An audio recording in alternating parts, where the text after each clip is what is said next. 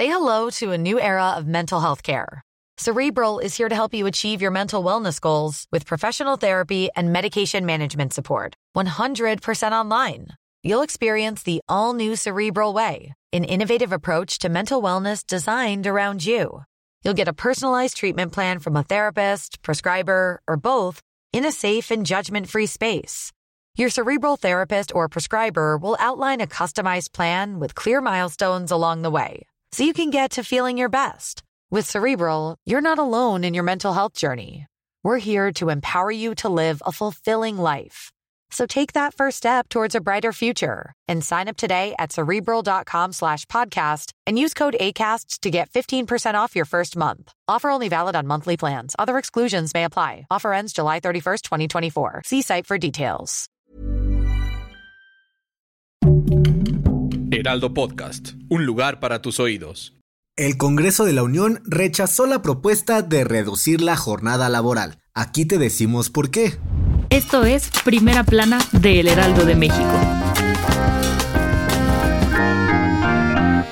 No nos gusta empezar con malas noticias. Pero si ya te sientes bien cansado por la chamba, no te va a quedar de otra más que seguirte aguantando. Pues el Congreso de la Unión rechazó la propuesta sobre reducir la jornada laboral en México de 48 a 40 horas. Ayer, el presidente del Consejo Coordinador Empresarial, Francisco Cervantes, dijo que de aprobarse esta reforma, México podría perder atractivo ante el mundo como destino de inversión, pues el país está en un momento muy importante en la captación de inversiones y relocalización de empresas extranjeras que están atrayendo el país, típico de jefes. Y todavía para justificarse dijo que en los últimos años se han hecho grandes esfuerzos a favor de los trabajadores, citando que el más reciente fue el aumento del 20% al salario mínimo anunciado esta semana. Aumentazo. Y para echarle más leña al fuego, Carlos Slim también rechazó la propuesta de reforma, pues dijo que es mejor que las personas trabajen 48 horas y ganen más a que trabajen 40 y ganen menos. Además de que en octubre también propuso que la jornada laboral fuera de 12 horas diarias durante 3 días a la semana y que la edad de retiro fuera hasta los 75 años. Seguramente así se convirtió en uno de los hombres más ricos del mundo. Pero quién sabe, déjanos en los comentarios si deseas que se reduzca la jornada laboral. Si quieres estar bien informado sobre las elecciones del próximo año, no te pierdas la cobertura Ruta 2024 a través de todas las plataformas de El Heraldo de México. Escríbenos en los comentarios qué te parece este episodio.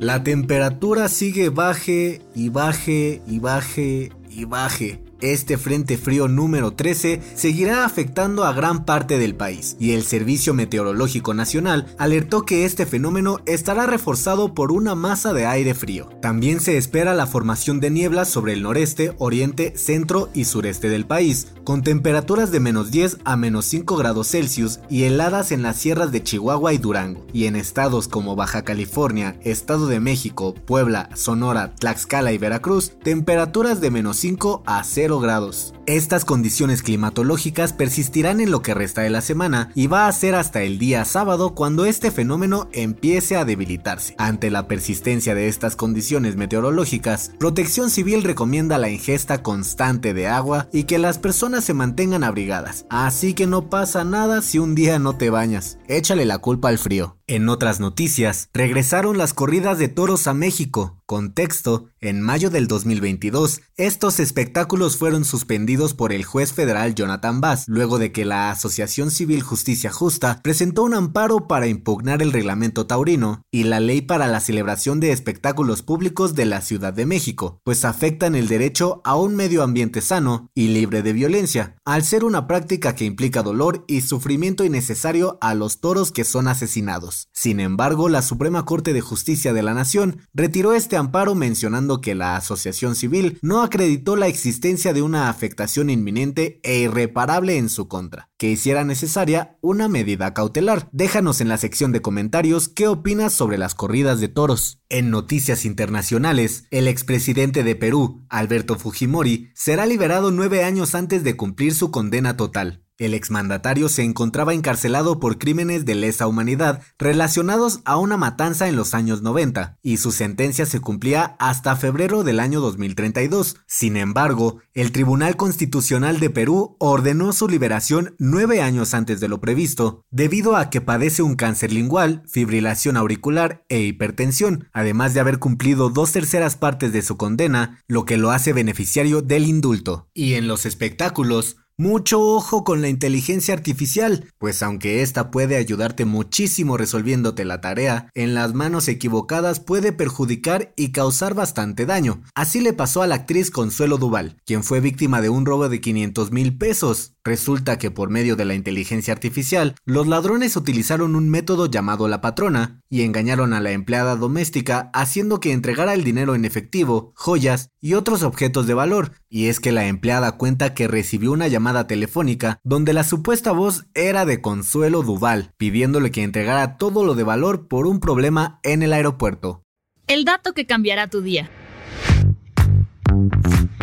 En esta temporada de frío seguramente te va a tocar ver a uno que otro enfermo de tos y es bastante popular entre los remedios de abuelita que te comas un malvavisco para aliviar el dolor de garganta. Pero, ¿esto es verdad? Pues más o menos. Ahorita te explicamos por qué. Resulta que el malvavisco es una planta medicinal que tiene propiedades antiinflamatorias y suavizantes. En el antiguo Egipto comenzaron a hacerse dulces con esta planta y mezclados con miel que resultaban todo un manjar. Así que comer este tipo de malvaviscos podría ayudarte a aliviar el dolor en la garganta. Sin embargo, los malvaviscos como los conocemos actualmente están hechos a base de azúcar, agua, aire y algo parecido a la grenetina, por lo que estos no tienen propiedades curativas, pero nosotros te guardamos el secreto para que lo sigas disfrutando esta temporada.